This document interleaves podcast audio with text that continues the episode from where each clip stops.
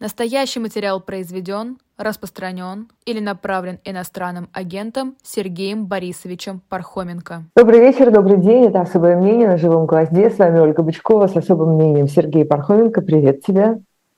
Привет, привет. Очень рад всех видеть снова после небольшого перерыва. Привет. Да, да, хорошо, что ты сюда вернулся. Э, мы, как обычно, э, сейчас э, находимся в, нашем, в нашей прямой трансляции в YouTube. У нас есть там чат – куда вы, наши слушатели и зрители, можете писать свои разные соображения и вопросы, э, и все, что вам касается, кажется важным э, в связи с сегодняшними новостями и темами, которые следует нам э, сегодня с Сергеем Пархоменко обсудить. Я смотрю также, что там происходит в твоем телеграм-канале Пархом Бюро. В общем, я везде разными глазами смотрю в разные места и отлавливаю интересные вопросы, кроме как бы тех э, вопросов и тем, которые есть у меня у самой. Ну, э, конечно, сразу, э, сразу хочу начать с этой истории, с якобы обстрелом или попаданием или э, детонацией э, в секторе газа э, больницы, где сразу было объявлено ночью, что погибло, ну, палестинской стороной, что погибло там чуть ли не тысяча человек, ну или, по крайней мере, много сотен. Теперь говорится, что 500. А, ну и на наших глазах не только военная разворачивается трагедия, но и такая информационная драма, потому что сегодня э, Джо Байден, который э, прибыл в Израиль, он согласился с э, израильской версией этого происшествия и сказал, что удар, похоже, был нанесен другой командой. Израильская версия, израильская сторона настаивает на том, что это был неудачный пуск э, ракеты исламским джихадом, которая сама же тут же вот э, вернулась и взорвалась. Вооруженные силы армии обороны Израиля уже выкладывают свои аргументы. Сразу ночью начали пользователи в интернете выкладывать разные видео но похоже как-то, вот скажи мне, что я не права, э, похоже, что э, аргументы, что там было на самом деле и какие у кого есть доказательства, они уже не очень э, волнуют тех, кому нужно обвинить израильскую военщину любой ценой. К сожалению, да. История с этой больницей важна не только потому, что на протяжении, по меньшей мере, там, нескольких часов или, может быть, целого дня а, создавалось ощущение, что действительно есть эпизод, в котором погибло несколько сот человек одномоментно. Любой такой эпизод на любой войне, с любой стороны, по любой вине а, заставляет всех как-то задержать дыхание и, и, и смотреть на это, потому что это а, много жизней, много горя, много трагедий, и относиться к этому спокойно невозможно. А, но, э, конечно, это часть э, огромного всемирного, я бы сказал, информационного процесса, а, который был э, не то чтобы запущен этой войной, а как-то подсвечен этой войной, как-то снова сделался очень заметным и сам по себе сделался предметом для обсуждения что происходит с мировым восприятием этого конфликта, что происходит вообще с мировым восприятием конфликта цивилизаций. Потому что, несомненно, э, э, война между Израилем и вот в данном случае Хамасом, тут надо быть очень осторожным, я напомню, как бы не говорить о том, что это между Израилем и арабами, как говорит, как э, кто-то склонен говорить, не говорить даже, что это между Израилем и палестинцами, это тоже не так. А, не говорить между Израилем и Газой, это тоже не так. А, пожалуй, самая корректная формулировка вот такая, между Израилем и Хамасом. На одной стороне цивилизованное государство, а на другой стороне варварская бандитская группировка. А, и э, это суть дела. Но на это, на все наложены многие десятилетия споров, многие десятилетия разных убеждений и убежденностей по этому поводу. Э, огромный объем, я бы сказал, незнания, накопившийся в мире по поводу того, что происходит на Ближнем Востоке, как вся эта история развивалась. и к чему она в результате пришла. И в итоге мы видим фактически рефлекторно действующий всемирный механизм, когда э, э, непроверенная информация, когда э, безответственное заявление э, запускает ну, буквально мировую цепную реакцию. Э, на всех континентах, в огромных городах поднимаются тысячи, десятки тысяч, сотни тысяч в общей сложности людей.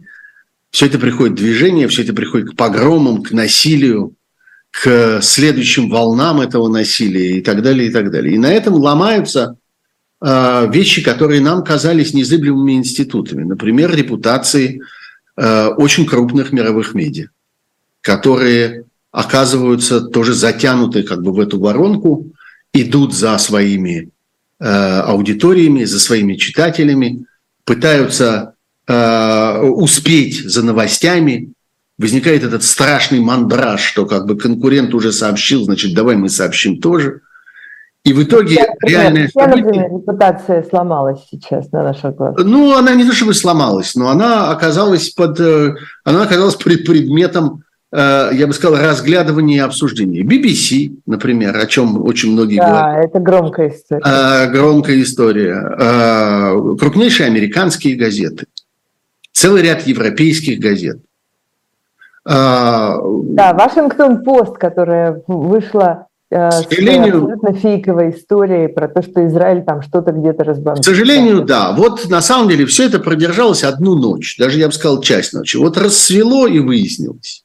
И ничего с этим невозможно сделать. И выяснилось, что разрушенной больницы нет, руин нет, завалов, под которыми могли бы лежать 500 трупов, нет. Самих этих трупов нет. И невозможно объяснить даже, что, ну да, мы знаем, что существует э, в арабском мире э, непреложный закон, что погибших нужно хоронить фактически немедленно. И это довольно часто в таких ситуациях создает как бы возможность сказать, ну что, ну уже похоронили, все, уже, уже нету. Э, но если речь идет о 500 погибших, значит, должно быть э, как-то хорошо заметное место – где эти люди только что похоронены. А, этих 500 трупов нет, воронки нет, никаких физических доказательств того, что произошло разрушение большой больницы, битком набитой людьми, нет.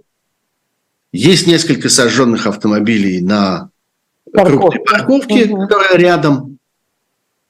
А, и, собственно, ясное представление о том, что туда упала какая-то железяка, и что эта железяка, скорее всего, э, по всем как-то расчетам и выкладкам, э, это э, саморазрушившаяся, неудачно запущенная палестинская ракета. Да, при том, что известно, что 30%, 30% их э, запусков заканчиваются вот приблизительно таким образом. Да, и, э, ну вот, прошло несколько часов. И что теперь делать всем тем, кто сообщал об этой новости, как, об, э, как о стопроцентно ясной? А, интересно, что вопросы о том, что делать всем тем, кто вышел на улицы, кто громил, не знаю, там, Макдональдсы и и эм, э, посольство бил, в Омане. Бил, да, бил стекла в посольствах. Угу. А, э, для них этого вопроса нет. Для них ничего не произошло. Они не заметят того, что с рассветом выяснилось, что никаких оснований для этого их выхода на улицу не было, потому что настроение, так сказать, уже получено, э, машина уже запущена, нервы уже напряжены, и они будут выходить снова и снова. И уже дальше надо жить с этим, как с э, свершившимся фактом, что да, вот так теперь настроено мировое, э, мировое э, э, общественное мнение тех групп людей, которые сочувствуют здесь э, э, врагам Израиля, в данном случае террористам. И, конечно, это, это больница, теперь мы должны говорить, что слово «больница» следует употреблять в кавычках. Этот инцидент должен был случиться обязательно. И он совершенно не случайно произошел буквально там спустя три дня после, э, или там э, спустя неполную неделю после начала этих событий.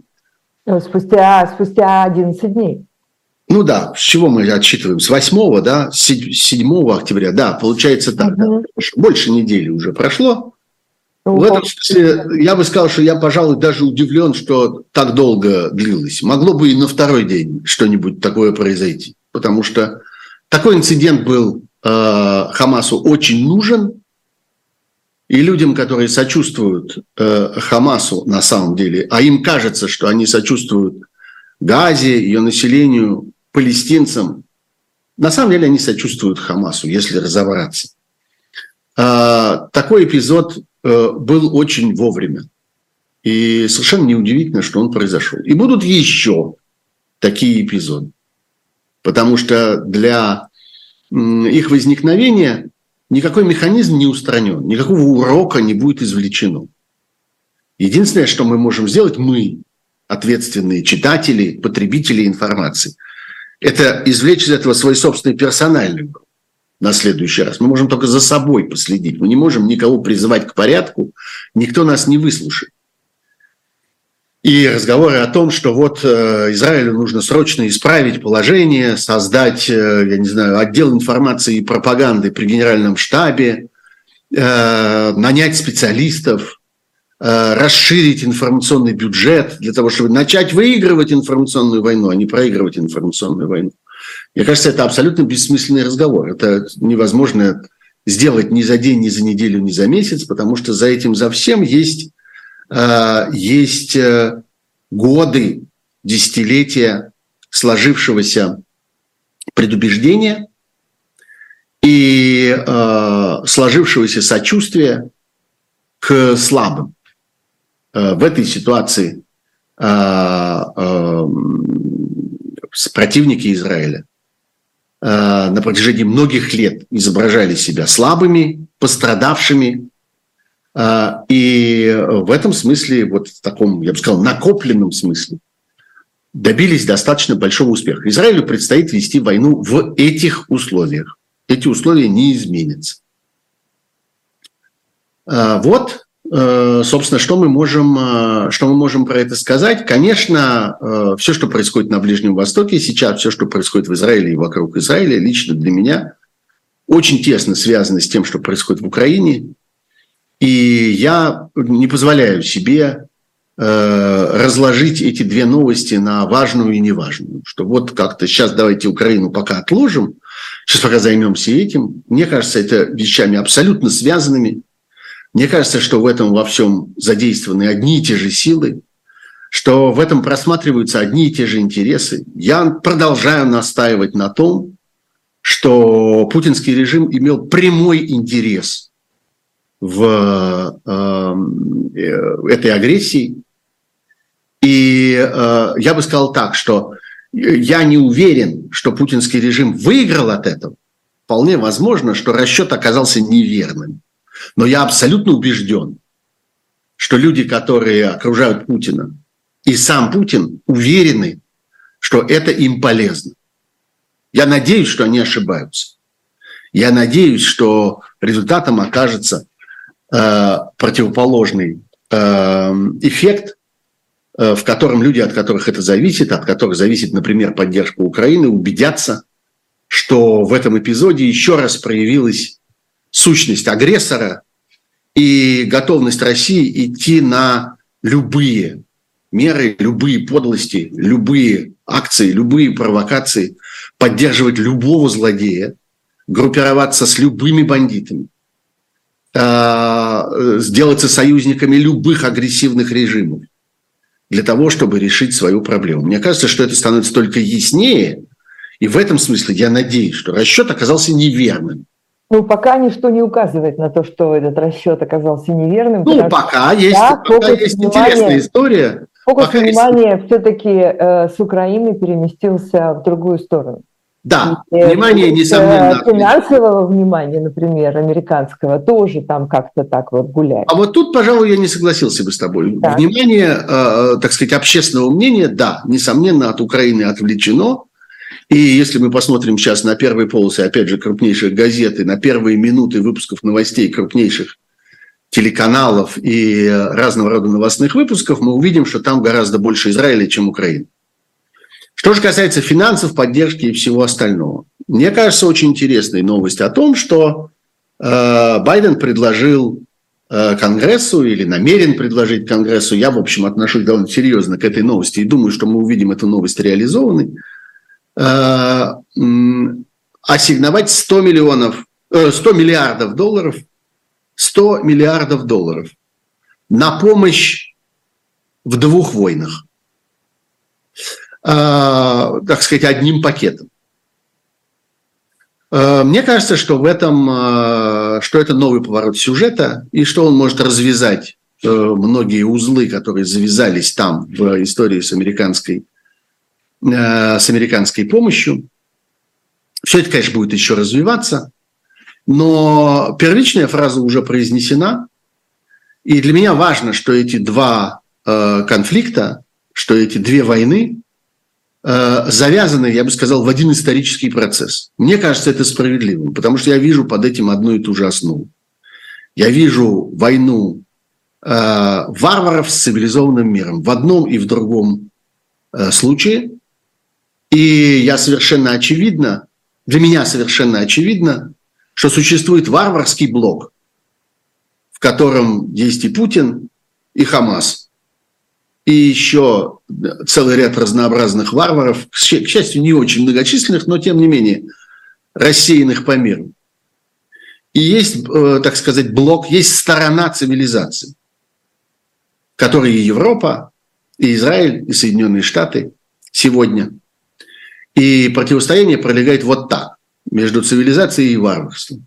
И в этом смысле совершенно логично, чтобы цивилизованный мир тратил деньги тратил усилия и, э, так сказать, э, держал внимание на том, что варвары задумали против него и делают в разных точках мира. Они делают одно и то же, что э, на запорожском направлении, что на границе сектора газа.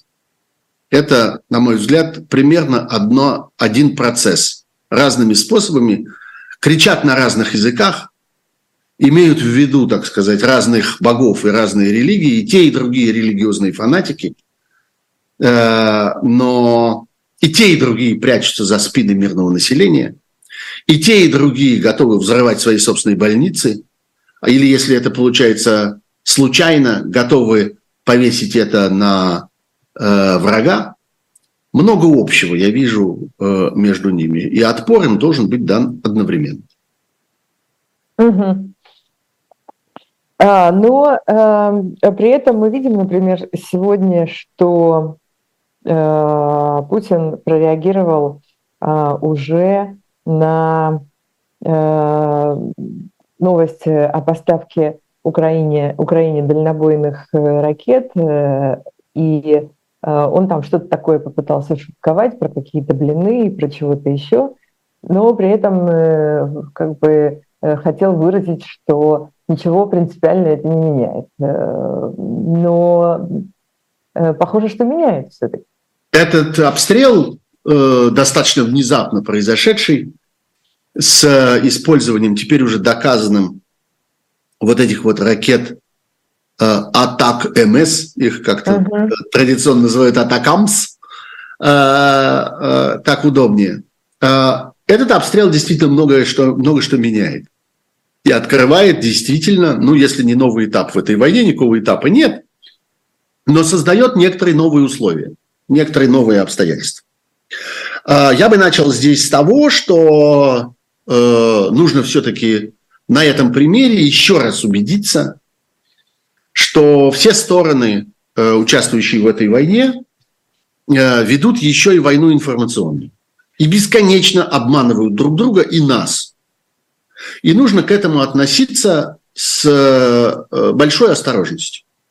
Вот мы с вами были свидетелями того, как происходила целая такая битва разных новостных сообщений по поводу поставок этих ракет. И того, как эти, как эти ракеты поставлены не будут, как это все надолго откладывается, как э, американская сторона сомневается, как американская сторона почему-то не пообещала.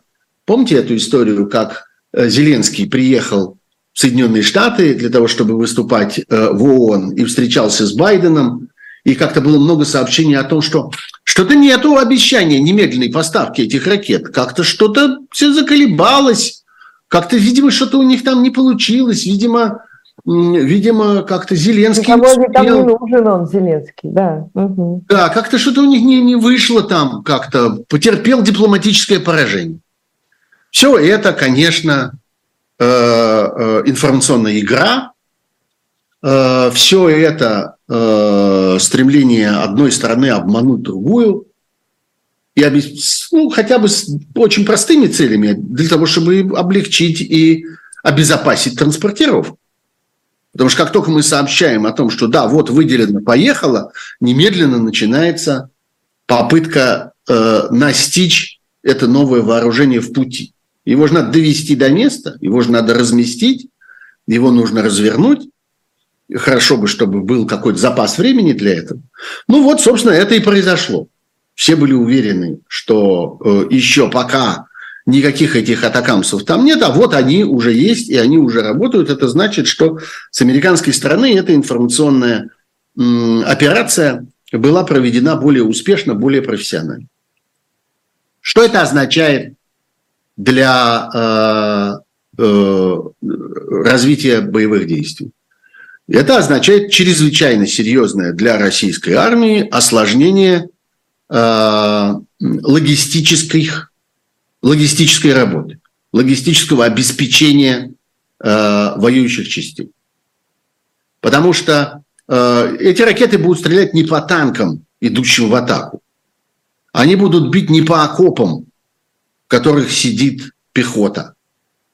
Они будут бить по транспортным узлам, по аэродромам, по э, складским центрам, по логистическим э, узлам, системам управления поставками.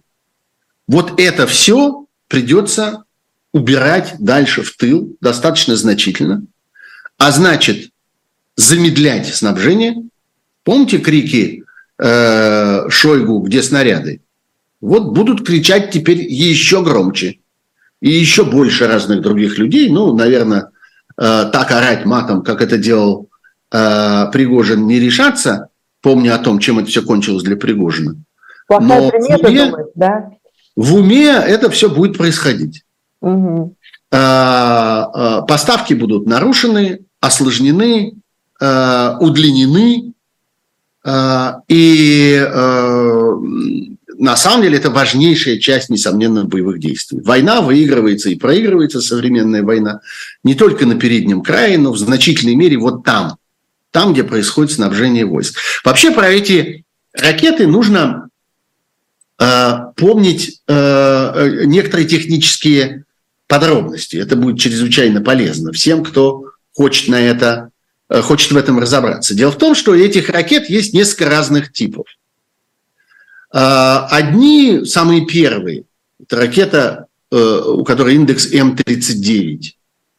Ее выпускали в конце 90-х годов, и дальность ее действия немножко больше 150 километров, 165 километров формально. Другая, более поздняя ракета, ее выпускали уже в начале 2000-х годов. Она называется М39А1, э, летает гораздо дальше.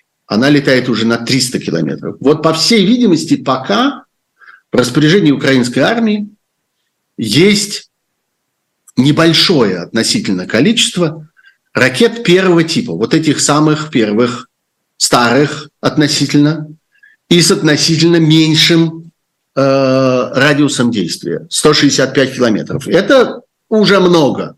Но это, например, не позволяет э, перекрыть ими Крым целиком и достать до Керченского моста.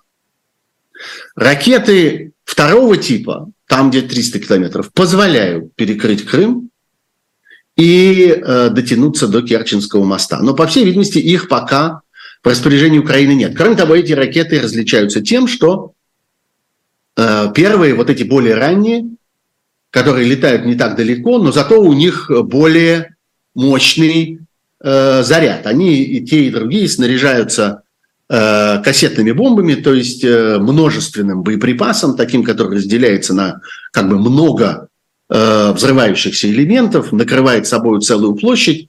Вот у более коротких ракет он больше, у более длинных он меньше, э, но зато вот э, они позволяют достигать более дальних целей. Часть этих ракет были, после того, как они были произведены в конце 90-х, в начале 2000-х годов, использовались американской армией в операциях тоже на Ближнем Востоке, в частности в Ираке. Э, часть были потом модифицированы, на них были установлены там другие, другого типа боеголовки. Это все мы как-то будем наблюдать что называется, в прямом эфире по мере того, как они будут поступать. Но пока вот надо иметь в виду, что это еще как бы младшие братья этих атакамсов, а, и, а, по всей видимости, будет еще другая поставка, поставка с большей дальностью. Опять будет много вранья по этому поводу. Опять нас будут пытаться обмануть, опять нам будут говорить, что нет, ничего еще не произошло, ждите, может быть, когда-нибудь, потом они внезапно там на фронте объявятся, но мы уже ученые как-то и понимаем, как это происходит, и понимаем, ну, да. зачем это происходит. Угу. Мы сейчас сделаем очень маленький перерыв на очень небольшую рекламу. Я хочу попросить тебя во время этого перерыва перезагрузиться, потому что у нас есть э, какая-то тут э, помеха э, с связью. А, окей. Да, давай сейчас мы уйдем сейчас. на рекламу. А, ты перезагрузишь, чтобы никому не было обидно. Для справедливости это сделаю. И буквально через минуту-другую мы к нашим слушателям и зрителям вернемся и продолжим наше особое мнение. Живой гвоздь остается в Москве и ежедневно освещает для вас новостную повестку. Мы собираем для вас самые яркие мнения политологов, экономистов и деятелей искусства, чтобы вы всегда могли увидеть ситуацию в мире с разных сторон. Поддержите нас в это непростое время, чтобы мы могли развиваться и дальше. Как это сделать? Переходите по ссылке под трансляцией или воспользуйтесь QR-кодом, чтобы оставить свой донат это значительно лейбористичнее, чем у лейбористов, либеральнее, чем у либералов, коммунистичнее, чем у коммунистов. То есть я не знаю, сколько людей выехало, но я знаю, сколько они влезли.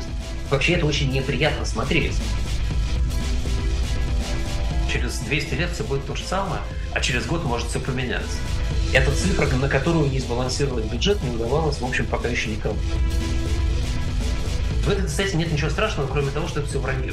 Я понимаю, что красивая молодая девушка стесняется читать, что прямо написано в вопросе. Я даже тоже стесняюсь читать, что там написано, но я перескажу подробнее. Каждую неделю мы будем выходить в эфир 20 часов по Москве, 18 часов по Лондону.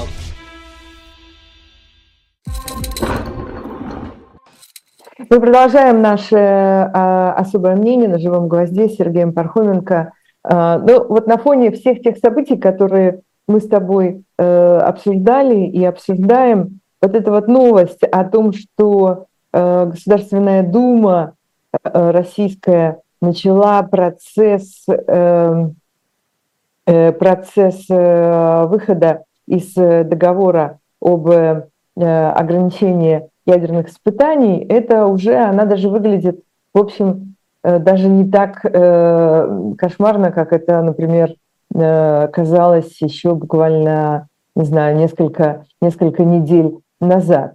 Да не знаю. Мне кажется, что она выглядит по-прежнему очень кошмарно, угу. потому что, конечно, речь идет э, не только о ядерных испытаниях. Вообще, да, давайте вспомним, что на, на заседании вот этого самого Валдайского клуба, когда там это было 5 что ли, октября, ну, в общем, примерно две недели тому назад, Э, российский диктатор как бы велел Государственной Думе, ну, как обычно он это делает в таком, э, я бы сказал, э, в таком лицемерном, мягком тоне, но в действительности велел Государственной Думе начать процесс выхода из этого самого договора, настаивая на том, что вот, значит, с российской стороны он ратифицирован, а с американской не ратифицирован, и поэтому как-то надо это все привести в соответствие.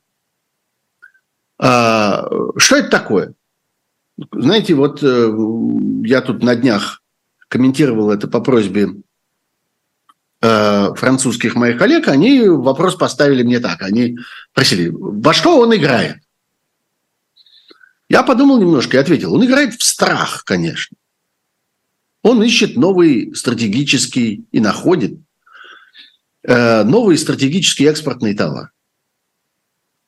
Э, раньше Россия была экспортером газа и нефти и старалась э, как бы свою политику подпереть э, этим экономическим инструментом. А теперь она становится главным образом экспортером страха. Ничего больше не осталось. Путину нужны возможности для шантажа. Он пытался шантажировать большой, мощной, сильной, современной, умелой и так далее армией, которая за неделю дойдет до Ла-Манша, а до Киева за три дня. Не вышло ничего из этого шантажа. Потом шантажировал холодом. Сейчас всех заморожу, сейчас у всех рухнут, э, э, рухнет промышленность, энергетика, вы останетесь без газа, население выйдет на улицы и начнет сметать правительство. Э, ничего не вышло из этого шантажа. Что осталось? Остался шантаж ядерный. Специалисты спорят о том, нужны ли в реальности ядерные испытания. Uh-huh. Технически они нужны ли России? Собирается ли она действительно испытать что-нибудь новое в ядерном смысле? Ну, здесь надо напомнить вот про все эти там разговоры про ракеты с ядерным двигателем. Это другая история. Это не ядерные испытания. Это двигатель, а не боеголовка. Вроде технически не нужно.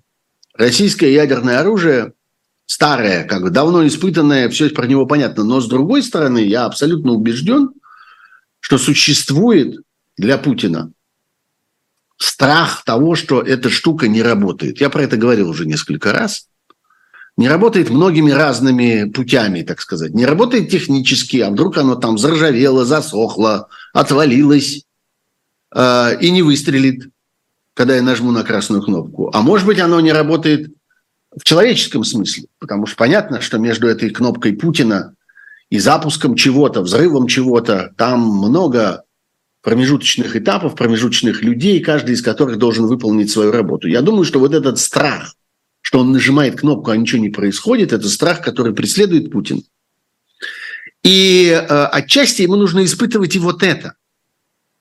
Ему нужно снять, в том числе с этой цепочки подчиненных, ужас перед тем, что, может быть, однажды придется это сделать. Ему нужно банализировать, рутинизировать саму техническую процедуру взрыва, запуска и так далее.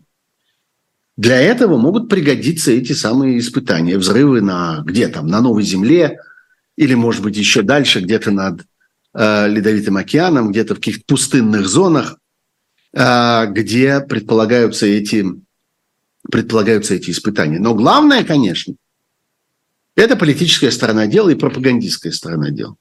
Это еще одна ступенька, еще один шаг на пути к ядерной угрозе. И когда Путин лицемерно говорит о том, что нам не нужно менять нашу доктрину, а доктрина, напомню, предполагает, что Россия использует ядерное оружие только в ответ и только в тех случаях, когда существует непосредственная опасность ее существованию, и э, люди, так сказать, чуткие к настроениям Путина, люди с такими огромными э, носами, которыми они унюхивают, так сказать, а что там, собственно, возле, чем там возле Путина пахнет, и пишут свои статьи на эту тему, они говорят, что очень высокий какой-то порог вступления. Как-то, ну что нам дожидаться, пока кто-то применит или пока кто-то Э, создаст непосредственную угрозу. Давайте сами первые. Надо страх нужен.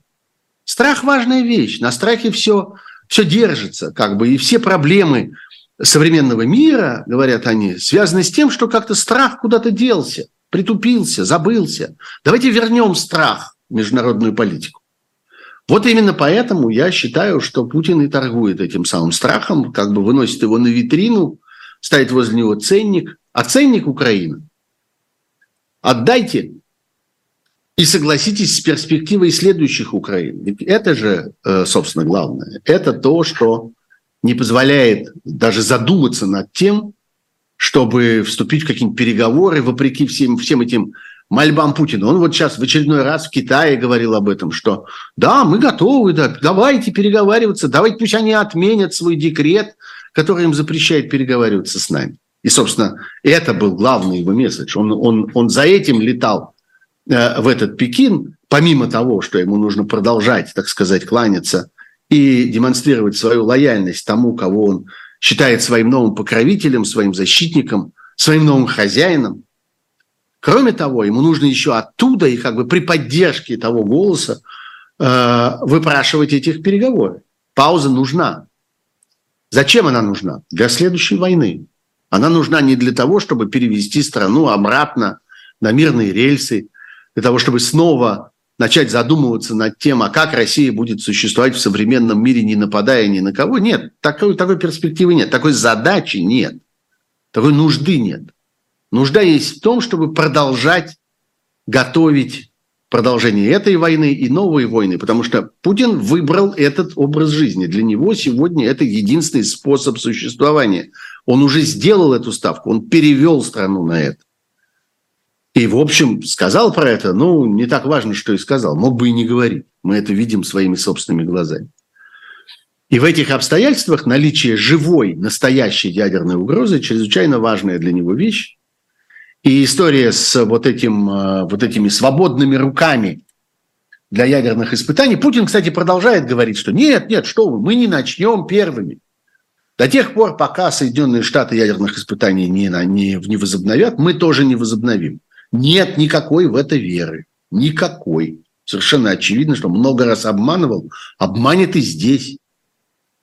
Если надо, придумают какие-нибудь несуществующие американские ядерные испытания, скажут, что вот по имеющимся у нас данным, вот у нас есть сведения, как-то да, у нас... Это, вот, да, это... это да, да, вот, вот у нас здесь, значит, сейсмограф вздрогнул. Чего это он вздрогнул? Наверное, взорвали mm-hmm. в Неваде что-нибудь. Не, ну просто, да, мы же знаем, что это. Да, мы, мы лучше знаем, да. А если нет, мы знаем, что готовятся. Мы уверены, что они собираются, что у них есть такие намерения. Так что я, честно говоря, удивляюсь опять-таки на многих западных коллег, которые, во-первых, говорят, что, ну, во-первых, это первое чтение, подождите, еще рано. Послушайте, какая разница, первое, третье. Ясно, что им дали команду, они сделают. Куда они денутся с парохода? Да, у нас и второе, что процесс, конечно. Ну, наверное, ну, наверное, это нужно Путину номинально, да. потому что он будет ждать, ждать, пока американцы первыми начнут. Да это технически и не нужно. А что, собственно, ему такого испытывать? Друзья, вас испытывать, ваше терпение, ваши нервы испытывать. Вот что он собирается испытывать ядерным способом на полигоне э, на Новой Земле. Я ни, ни в коем случае э, не, не хочу пропустить очень важную тему. Э, удивительные новости поступали нам эти дни из Польши, где Э, произошла, в общем, довольно неожиданная вещь, э, в общем-то, если, э, по крайней мере, для тех, кто не, не чрезмерно внимательно наблюдает за тем, что происходит внутри Польши, потому что правоконсервативная партия Ярослава Качинского формально победила на парламентских выборах, куда пришло какое-то рекордное, надо сказать, количество избирателей с рекордной явкой. Но, как говорится, есть нюансы, и нюансы заключаются в том, что Э, он не сможет э, сформировать новое правительство, у него проблемы с э, большинством, и, в общем, в Польше может смениться власть. Из этого, конечно, делается очень много разных далеко идущих и глубокомысленных выводов. Какие твои? Это важное событие. Это важное европейское событие, потому что оно останавливает и отчасти даже поворачивает вспять ну, во всяком случае, позволяет нам надеяться на этот поворот вспять, э, создание, э, ну, такой, я бы сказал, рост такой опухоли внутри Европы. Вот появилась одна страна, другая страна, третья страна, которые, э, используя разные слова, разную риторику, провозглашая разные цели, опираясь на разные поводы, но делают, в общем, одно и то же. Подрывают европейское единство в важнейших его элементах. В частности, ну что, собственно, сегодня важнее э, нам в э, европейской политике, чем отношение к агрессии России против Украины и поддержке Украины. Это вообще самое важное, вокруг чего все крутится. Все остальное – следствие. И то, что касается э, э отношения к беженцам, и иммигрантам, украинским, белорусским, российским, тем, кто э, оказались э, жертвами э, этих двух тоталитарных режимов, российского и э, белорусского, э, вот одни напрямую, а другие косвенно после того, как началась война. Э, и главным образом, конечно, отношение к поддержке, помощи, э, к финансированию, поставкам оружия, к организации дипломатического противостояния и так далее. Вот есть несколько стран, есть Венгрия, есть в какой-то мере, если сейчас дальше там будут разворачиваться эти события, теперь еще и Словакия, и вот Польша. Очень по-разному. Казалось бы, Польша, которая бесконечно прыгала на э, немецкого канцлера Шольца, критикуя его за то, что он там недостаточно активно, недостаточно быстро, недостаточно решительно и так далее, а в результате только дезорганизовывала эти усилия и нанесла, надо сказать, вот это правительство этого ПИСа, этой вот э, праворадикальной польской партии, нанесло на самом деле большой ущерб в целом всей этой э, деятельности. Э, кроме того, ну, они просто оттаскивали Польшу обратно, опять-таки, вот от этого, так сказать, э, э от, от линии цивилизации. И э, все эти истории с возвращением каких-то довольно дремучих э, ценностей, запретами на аборты, что, по всей видимости, сыграло довольно важную, а может быть даже прям ключевую роль в поражении этой партии, все-таки поляки как-то не позволили с собой этого сделать и окунуть страну в эту историю. А, Э, так что для, э, для самой Польши это чрезвычайно важно. И это очень важно для Европы. Потому что вот этот фронт, в который входила и Польша, и Венгрия, и вот теперь Словакия, и на который смотрели какие-то другие страны, где тоже развиваются разного рода схожие процессы, и они смотрят, а удастся ли этим странам вытащить из этого какие-то для себя привилегии, а удастся ли что-то выторговать, а удастся ли э, продемонстрировать э, свое право не подчиняться каким-то общеевропейским решениям, не все из которых, между прочим, э, легки для исполнения, и многие из них идут, конечно, в разрез с э, таким традиционным э, примитивно понимаемым патернализмом, защитой своей собственной Э, промышленности и так далее, иногда приходится поступаться этим, выполняя европейские решения. Теперь, когда Польша выпадает из, этого, из этой системы, выпадает из, этого, из этой группы, можно рассчитывать на то, что решения в Европе будут приниматься существенно быстрее, и они сделаются гораздо более логичными. Вот прежде всего вот эта история с атаками Польши на германского канцлера, э, которые как бы сбивали логику э, этих действий. Они, э, мы можем, мы вправе сегодня думать о том, что ничего этого не произойдет, тем более, что люди, которые приходят на смену, Дональд Туск, который один из самых ярких европейских деятелей, европейских политиков, человек, который занимал высокие именно европейские посты, и э, демонстрировал свое умение действовать и думать на европейском уровне. В этом смысле э, э, делает э, э, Польша довольно существенный шаг вперед. Так что это хорошая новость. И она хороша со всех точек зрения, прежде всего с точки зрения того, как Европа будет относиться к украинскому кризису, к агрессии против Украины, и как Европа будет выстраивать свою систему помощи э, Украине.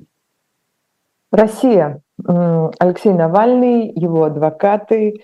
И поскольку у нас уже не очень много времени с тобой остается, э, план, э, предложение по поводу предстоящих в 2024 году выборов. В России, конечно. Ну или того, что можно в кавычках назвать этим словом.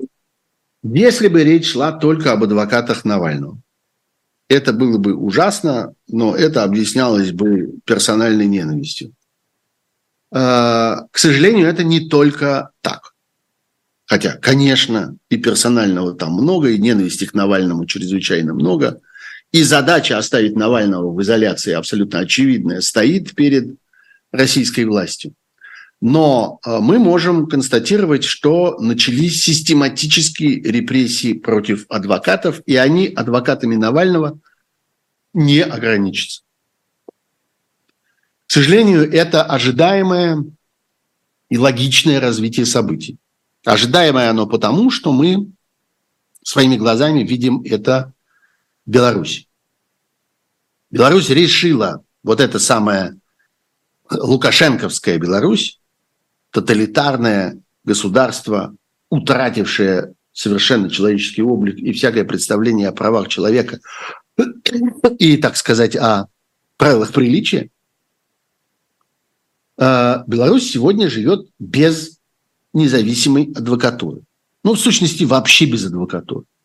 Ну Институт да, или, адвокатов или, там... или есть независимые адвокаты, или нет, все, без вариантов, конечно. Да, э, белорусские адвокаты – это адвокаты сегодня, во всех случаях, в 100% случаев, это адвокаты по назначению. Это государственные, по существу, чиновники, управляемые государством, назначаемые э, конкретному, э, не знаю, обвиняемому, подследственному, осужденному, назначаемые государством, навязываемые и работающие на государство, несомненно. И любой человек, подвергающийся репрессиям Белоруссии, знает, что его адвокат – это не его адвокат, это его враг.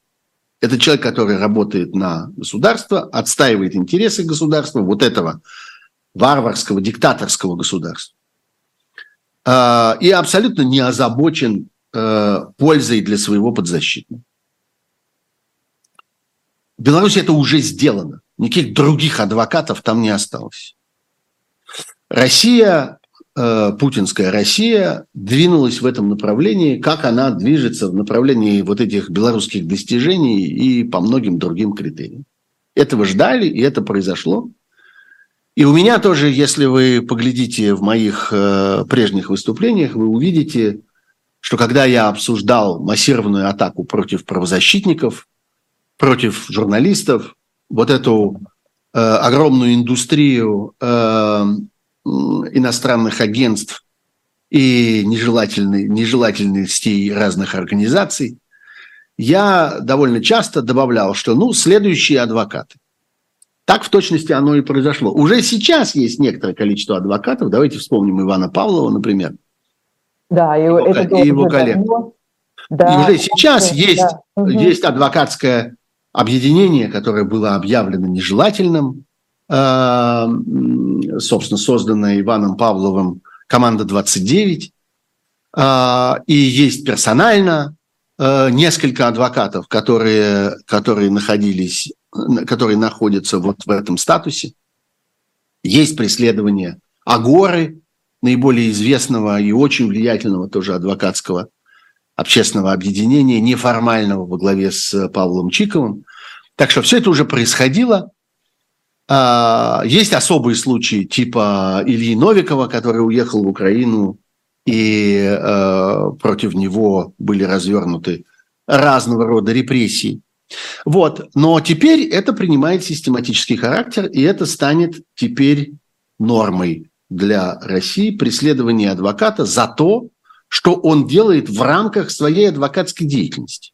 Не за то, что он свободное от основной работы время, не знаю, вышел на улицу, э, провозгласил э, антиправительственный лозунг, э, принял участие в работе оппозиционной организации, выдал государственный секрет или еще что-нибудь там, что можно попытаться на него навесить. Большинство этих обвинений заведомо абсурдные, заведомо нелепые, бессовестные бессмысленные, но они были бы связаны как бы с личной деятельностью этого, этого адвоката. Нет, ровно так же, как сегодня у нас с вами есть депутаты, которые сидят за свою депутатскую деятельность, Горинов, за то, что он во время заседания своего районного совета, будучи депутатом, в рамках исполнения своих депутатских обязанностей, произнес речь по э, одному из пунктов повестки дня этого э, э, избранного органа, и получил за это срок и сел. У нас есть журналисты, которые сидят за свою журналистскую деятельность. И самый известный из них, несомненно, э, это э, Иван Сафронов, получивший э, немыслимый совершенно срок. И все разговоры про то, что в действительности он, там, я не знаю, был каким-то, работал на какую-то чужую разведку. Нет, все это время он работал журналистом. Он добывал свои сведения из открытых источников и публиковал их в других открытых источниках, выполняя свою журналистскую работу. И есть менее масштабные, менее, менее, казалось бы, трагические э, случаи, но их уже тоже предостаточно. Вот журналисты сидят за журналистику, депутаты сидят за свою депутатскую работу, а теперь будут адвокаты, которые сидят за свою адвокатскую работу, за прямое выполнение своих обязанностей. Кто-то хорошо пошутил, что следующий шаг – это судьи. Что в конце концов судья, который участвует в деле э, по, я не знаю, какой-нибудь статье об измене Родины, он тоже причастен к измене Родины. Он же участвует в этом деле.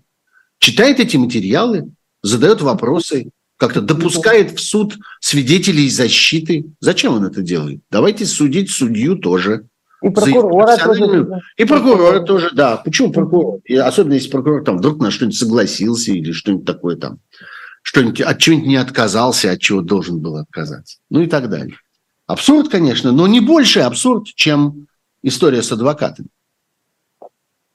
А, понятно, и это чрезвычайно важно, адвокаты это подчеркивают, что работа адвоката никогда не ограничивается тем, что происходит, собственно, в, э, в ходе судебного заседания.